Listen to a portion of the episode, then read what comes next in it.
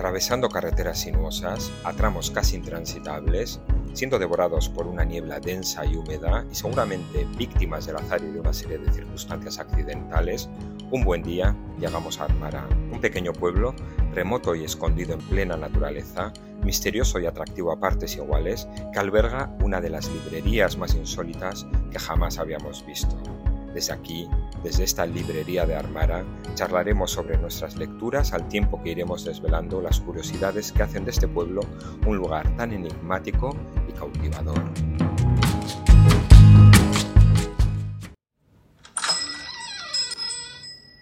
Bienvenidos a la librería de Armara.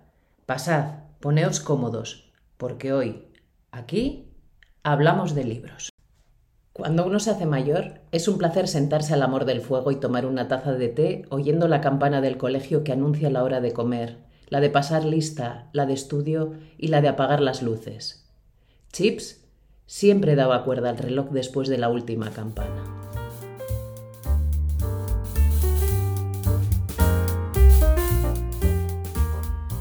Hola, ¿qué tal? Yo soy Alexander. Y yo soy María José. Y hoy comenzamos este nuevo episodio de nuestro podcast con un fragmento de la novela Adiós señor Chips de James Hilton, una novela de 1934, pero que el año pasado la editorial Trotalibros consideró que era una buena novela para recuperar y la volvieron a editar. Yo la leí, creo que tú también. Yo también, yo también.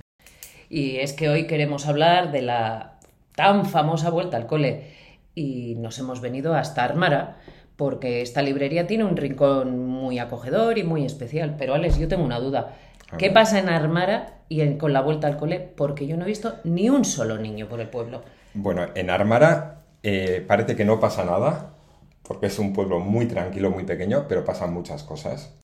Si es la primera vez que nos escucháis, que seguramente sí, porque solo hemos hecho este episodio y un episodio eh, piloto anterior, que es donde hablamos un poco cómo hemos llegado María José y yo a esta pequeña librería de Armare y por qué es tan peculiar, que podéis escucharlo. Bueno, eh, nos ponemos en situación, Armare es un pueblo muy pequeño, muy escondido, muy apartado, donde prácticamente no pasa nada y donde prácticamente no hay nada. Hay una librería, que es lo que dijimos que es una cosa muy curiosa que en un pueblo tan pequeño haya una librería, que es donde estamos grabando este podcast, y hay una iglesia, que es algo más habitual en un pueblo pequeño. Pero no hay colegio. Por eso. No hay colegio y mi duda era, en este pueblo no hay niños porque no hay colegio o no hay colegio porque no hay niños. ¿Y has investigado algo? ¿Sabemos algo? He salido a la calle, María José, he salido a la calle eh, de este pueblo, a las pequeñas calles de Armara. Ya sabes cómo son los vecinos de Armara, cómo te miran, sobre todo nosotros que somos forasteros. Bueno, pues yo he salido a hablar con los vecinos de Armara para ver si podían aclararme algo de esta situación de por qué no hay niños en Armara, ni gente joven y no hay colegios. Y bueno... ¿Qué te han dicho? Que miden mucho lo que dicen, como si tuvieran miedo de hablar de más. Y como en otras ocasiones nos ha pasado, eh, cuando te ven muy preguntón, te remiten al padre Fermín. ¿El padre Fermín, el cura? El cura. Anda es que este pueblo tiene un personaje muy peculiar, que es el párroco de la comunidad. No es la imagen típica de cura mayor de pueblo pequeño que podemos tener todos en la mente. El padre Fermín es como si fuera un gentleman sacado de un barrio burgués londinense y colocado aquí en Armara, en mitad de la nada, en plena naturaleza, y eso es chocante. Pero bueno, yo fui a hablar con el padre Fermín me comentó que hace ya años que se decidió en el pueblo, me hablaba en plural, como que fue una decisión comunitaria, que los jóvenes debían salir a estudiar fuera de Armara y posteriormente quedarse a trabajar fuera del pueblo y hacer su vida fuera del pueblo. Yo lo entendí como que ha habido de repente un desarraigo. Y por lo tanto, y a lo que te voy, es que aquí ni hay niños ya, ni hay jóvenes, porque esos jóvenes que se fueron tuvieron hijos y los tuvieron fuera de aquí y nunca volvieron. Y por lo tanto, no hay, colegios. Y como no hay colegios, no hay vuelta al cole. Este es el tema de hoy, no afecta para nada a este pueblo.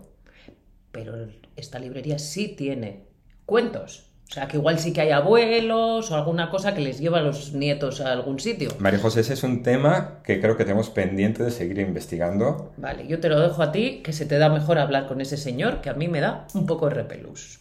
Bueno, pero, vale, aquí en Armara no hay cole, no hay colegios, no hay escuela, no hay niños, pero nosotros hemos venido a hablar de libros. Y entonces... A ver, que sepáis que la vuelta al cole para nosotros es una excusa para hablar de libros. Sí, totalmente. Entonces, yo recordaba, como, en el, como el otro día nos contabas, que no que tú a, ti el cole no te había ayudado a ser un gran lector, que por mm, ti pasó pues un poco sin pena ni gloria. Pero yo me planteaba, ¿te acuerdas de algún libro que leíste en el cole? ¿O de alguno te gustó especialmente? ¿O alguno te llamó la atención, aunque fuera por obligación?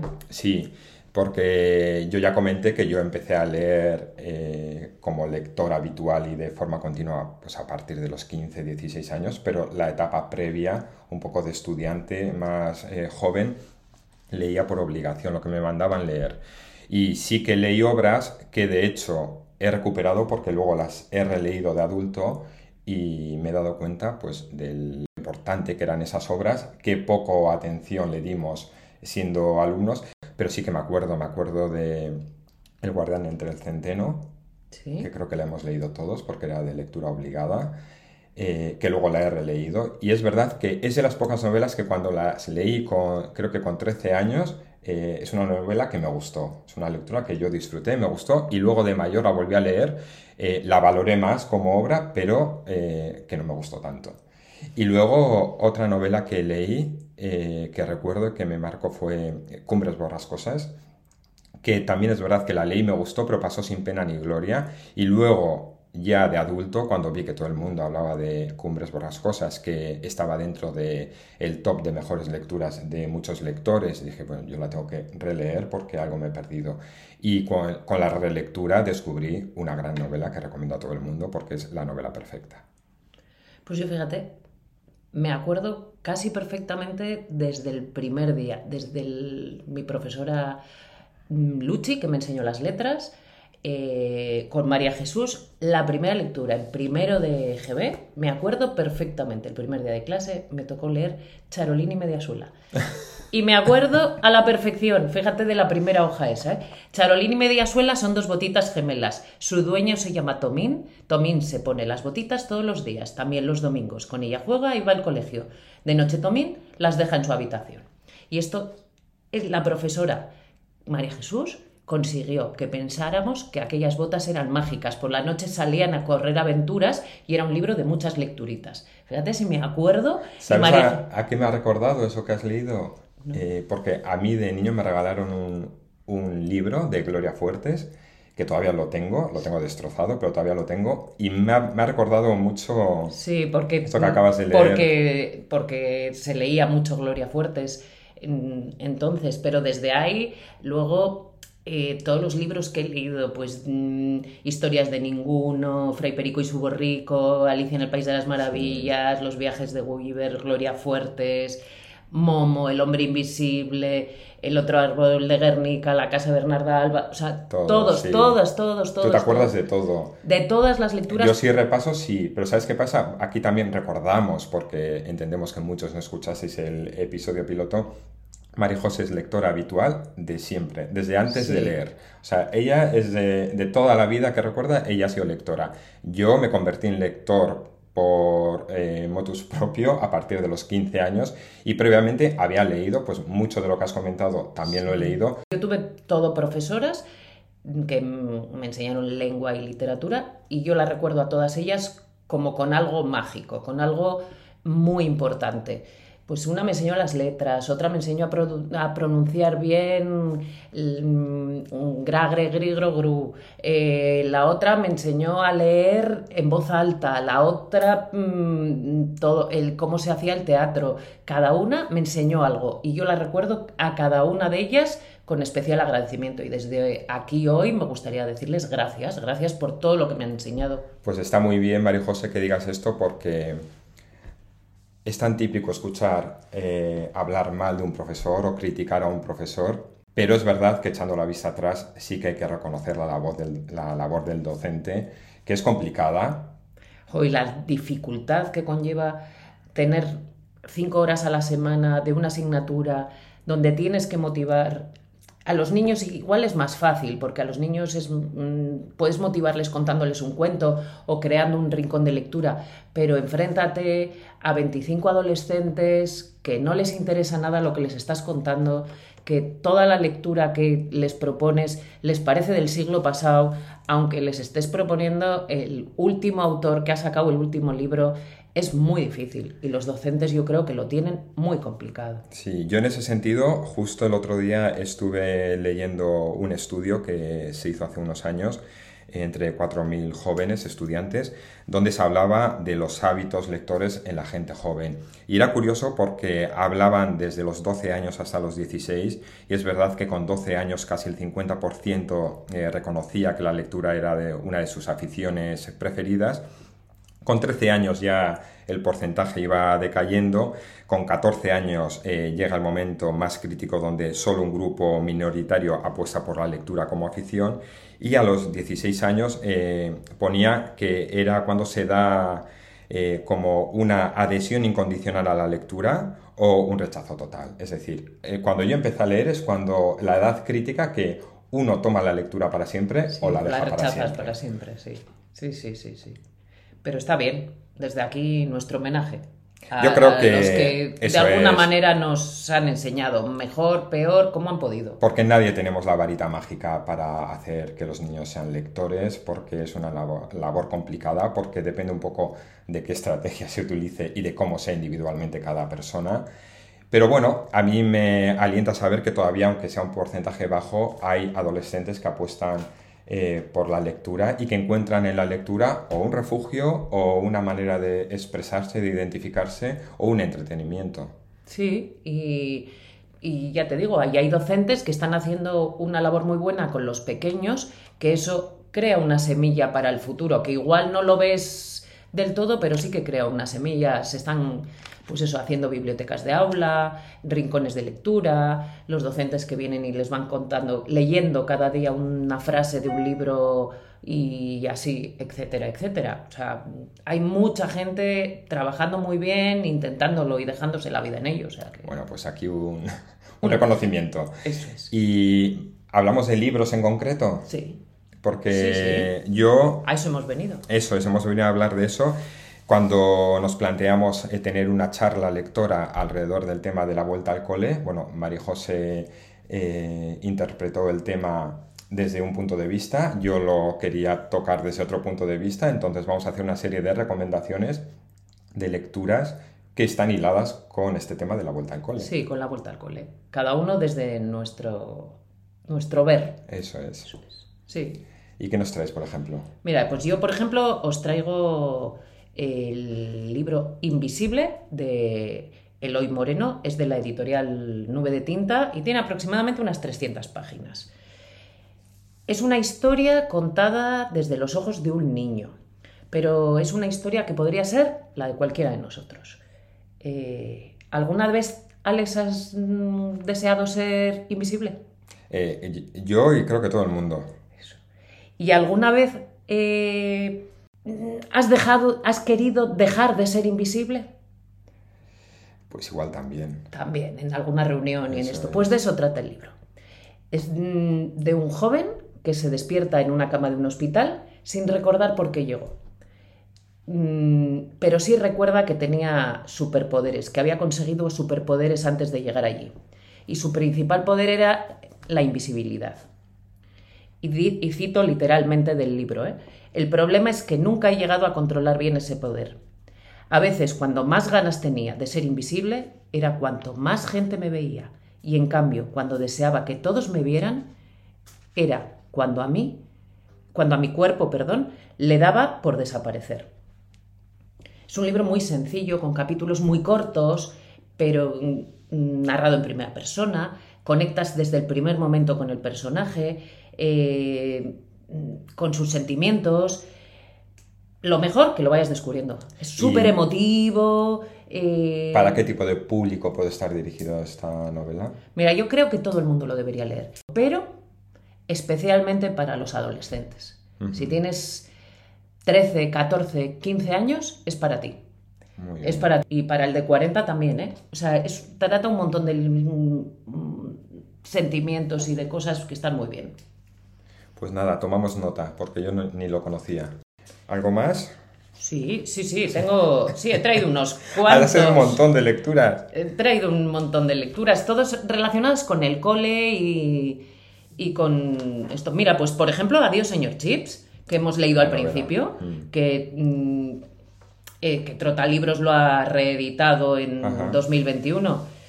Y ese libro comienza algo así, ¿no? No juzgue la importancia de las cosas por el ruido que hacen, claro. que decía el profesor.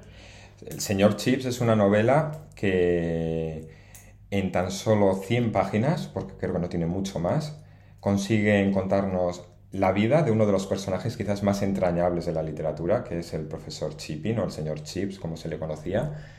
Y creo recordar que él, siendo ya anciano, con cierta edad, rememora los capítulos importantes de su vida, que ha sido una vida ligada al colegio donde trabajaba, porque vivía y trabajaba en el mismo sí. Nadie recuerda cuándo llegó, ni cómo era de joven, ni si alguna vez se había casado, mm, pero todos recuerdan su sentido del humor, su talante.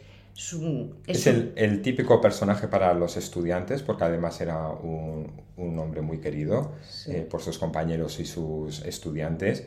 El típico profesor considera que siempre ha estado ahí, que siempre ha sido mayor y que siempre ha sido profesor y que no ha hecho nada más en su vida, pero es que el señor Chip tuvo una vida. Sí, sí, sí, sí, sí. Que es la que vamos descubriendo con él en esos recuerdos. Pero yo destacaría que es de esos pocos libros que vamos a encontrar que habla de un docente, de, su, de su, toda su trayectoria profesional, de cómo lo vive y cómo cómo se desvela, cómo, de todos esos recuerdos que guarda un profesor al final de su vida. Es corta, es tierna, es amable. Yo la recomiendo, desde luego. Es que yo diría en dos palabras, es sutil y delicada. La edición, además de Trotalibros, viene ilustrada, así que y es preciosa, y es preciosa. Mm. ¿Y esta para quién? Para todos los docentes. Sí, ¿no? Esta yo le diría a todos los profesores que se la compren y la lean, que la disfruten, porque les va a gustar. Bueno, pues esa yo no la apunto porque ya la he leído, pero yo eh, reafirmo tu recomendación. Muy bien. ¿Tú nos has traído alguna lectura? Sí, lo que pasa es que yo lo he enfocado más por el tema universitario, eh, no tanto eh, de un colegio, porque a mí me encantan las novelas que tienen lugar en un campus universitario. Me parece que es eh, la escena y la ambientación ideal para hacer una trama de misterio. Me encantan. Sí, tiene como esa sensación. Porque es un género, eh, el género de la novela de campus, que, que se ha explotado mucho, o la novela académica es un género igual de origen anglosajón porque se da eh, los factores que en las universidades anglosajonas pues que los alumnos y los profesores, además de estudiar y trabajar en el campus, residen en el campus. Entonces como que se crea un microcosmos muy cerrado que es proclive a que se den una serie de acontecimientos y que den pie a una novela. Me estoy acordando de una que leímos juntos. Las doncellas. Totalmente, sí, sí. De Alex, Mica. Melquiades o algo así. Sí, sí, sí, sí. Sí, pues ese tipo de novelas a mí me encanta. Eh, sí, sí, sí, sí, cómo la disfrutamos. Mucho. y eh, pues en esa línea yo tenía apuntada una que es muy conocida, que es El secreto de Donatart, que es una novela, yo creo que representa al 100% lo que es la novela de campus Primero porque la historia transcurre en un campus universitario en Vermont, en Nueva Inglaterra, porque va a haber un grupo muy exclusivo de estudiantes, eh, un grupo muy cerrado, va a haber un misterio, una muerte, un crimen y un secreto. Y son como los ingredientes perfectos para no separarse de esta novela. ¿Qué más tiene de bueno esta novela, El secreto?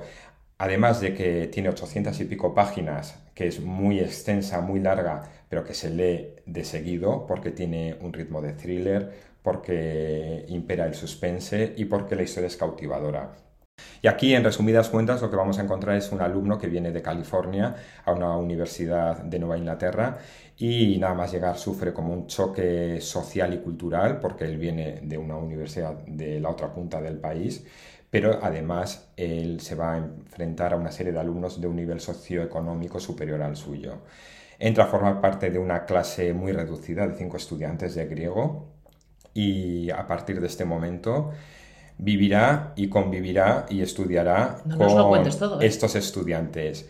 Lo bueno o lo que a mí me impactó de esta novela es que en las primeras páginas Donna Tartt, la autora, te desvela quién va a morir, quién está detrás de esta muerte y por qué muere. O sea, te lo desvela nada más empezar y aún así consigue que no te separes del libro hasta que lo acabes. Pues lo apuntamos. Así que tenedla en cuenta y luego yo, eh, esta novela, digamos, que es una novela del género de novela de campus, enfocada en los estudiantes, pero yo eh, elegí y seleccioné otra novela eh, también eh, relacionada con el mundo universitario y en este caso, más que con los estudiantes, con los profesores. Iba a hablar de Stoner, pero ya hablé de ella y tampoco quiero ser reiterativo porque me parece también el ejemplo de novela de campus. Pero bueno, en este caso os hablo de La Mancha Humana de Philip Roth.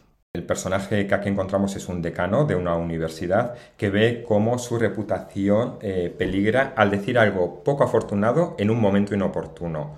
Estamos en un momento donde se vive la fiebre de lo políticamente correcto y esas acusaciones que recibe este hombre se desmoronarían si él contara la verdad, pero no puede, porque él guarda también, como en la novela anterior, un, secreto todos son interesantes. Yo, donde haya un secreto, hay una novela. Ah, totalmente.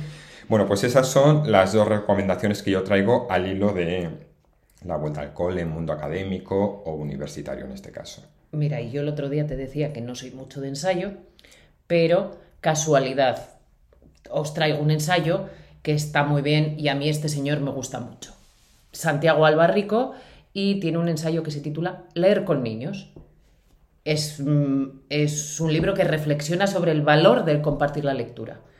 Y Santiago Alba escribe muy, muy, muy bonito.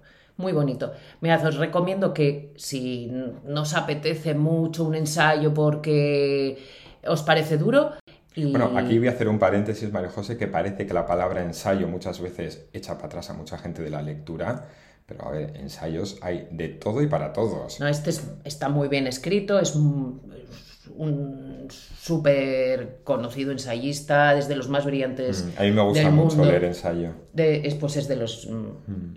Y eso, aborda la, la delicada, la delicada cuestión que trasciende más allá de aficionar a un niño a la lectura o a los libros. Va mucho más allá. Yo os lo recomiendo. Está muy bien.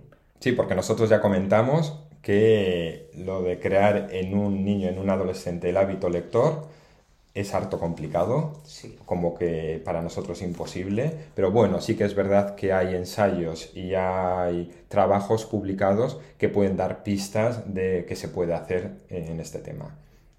Bueno, ¿y qué estás leyendo ahora? Bueno, para acabar esta charla, sí, eh, yo ahora mismo estoy leyendo eh, un libro que me tiene loco, que me ha explotado la cabeza, que tú ya lo conoces porque encima me lo has recomendado tú, que es La Casa de las Arenas Movedizas. Es un libro de Carlton Melik III, que no sé si conoceréis al autor. Yo lo conocí hace poco. ¿Yo te lo he dejado? porque leí, leí otro libro del mismo autor, que era Matrioska. Otro libro que me voló la cabeza, porque estamos hablando del género bizarro, un género que yo he conocido hace nada, que igual he leído algo anteriormente, pero no siendo consciente de que pertenecía a este género. Y el género bizarro para el que no lo sepa, es un género contemporáneo que tiene que ver con eh, lo absurdo, lo surrealista, lo grotesco y quizás con cierta intención subversiva. Bueno, pues el libro que me estoy leyendo ahora, La Casa de Arenas Movedizas, es un poco todo esto que acabo de contar, que no puedo hablar mucho de él porque, bueno, ya voy como por la mitad, pero quiero esperar a terminarlo porque es el típico libro que hasta que no llegas al final no tienes una imagen real de lo que está pasando. Yo no te voy a decir nada. Tú lo has leído. Yo lo he leído y te lo he dejado, o sea que no... ¿Y tú, María José, qué estás leyendo ahora mismo? Pues estoy leyendo contigo El silencio más noble. Eso es. Es una lectura que estamos haciendo compartida. Sí, sí, sí, sí. Sí, sí. De eso, de momento, y voy a ver qué empiezo. Y a ti te está gustando mucho. Me está encantando. A mí me está encantando. Mm, Pero vamos, no vamos ni por la mitad del libro. O sea, que No, pero que ya nos ha dado puede- pie a debatir bastante. Sí, sí, sí, sí, sí. Bueno, Sobre pero- todo porque son libros, cuando nosotros hacemos lecturas conjuntas entre nosotros o con más gente, es verdad que hay ciertos libros por temática o por la trama que serán mejor o peor, te puede gustar más o menos, pero da mucho para comentar. Sí, sí, no somos también capaces de sacar comentario de, de donde no lo hay. De hecho, queremos muchas veces crear debate donde no De lo hay. no donde no hay, sí, sí, sí, sí, sí, sí. Y eso, y estoy a la expectativa de ver qué empiezo ahora de todos esos que tengo pendientes. Bueno, Entonces, lectura creo- no te va a faltar. creo que uno que me han regalado no hace mucho. Sí. Bueno, María José, pues yo creo que hoy, fíjate que Bernie no nos ha dicho nada. Bernie, que es el, el que se encarga de esta librería en Armara. Porque hoy tiene tiempo libre. que de hecho debe estar en el almacén porque ni siquiera le vemos por aquí. Vamos a decir a favor de Bernie que nos deja estar en esta librería de Armara grabando este podcast, que en cualquier momento viene el padre Fermín o alguien del pueblo y decide que no es el lugar para que estemos tú y yo aquí grabando, pero por ahora estamos. Y luego, en contra de Bernie, voy a decir hoy una crítica que la otra vez nos recibió con café, agua y un picoteo, y esta vez nos ha dejado aquí a nuestra suerte. Pues hasta aquí la charla de hoy, ¿no? Sí, hasta aquí la charla de hoy. Nosotros vendremos, no sé si dentro de dos semanas, eh, otra vez Armara. Si conseguimos llegar, yo no sé si hoy has llegado bien, has tenido algún problema en llegar, que es muy complicado llegar hasta aquí. Ah, he llegado bien, he Has llegado, llegado bien, sí, ya sí, estamos sí, haciendo ya la rutina, nos conocemos más o menos el camino. Malo es cuando nos toque la niebla densa, que igual nos perdemos, pero bueno, Bueno, vamos a ir practicando. Poco a poco, cada, a cada día su afán. Pues nada, eh, a los que estáis al otro lado escuchando este podcast, eh, os damos las gracias por habernos acompañado durante Esperamos estos minutos. que os haya resultado un poco amena y si así ha sido, os invitamos a que lo recomendéis y que lo compartáis. Y que estéis aquí en el siguiente episodio que creemos que será en 15 días. Nada, María José, hasta luego. Chao.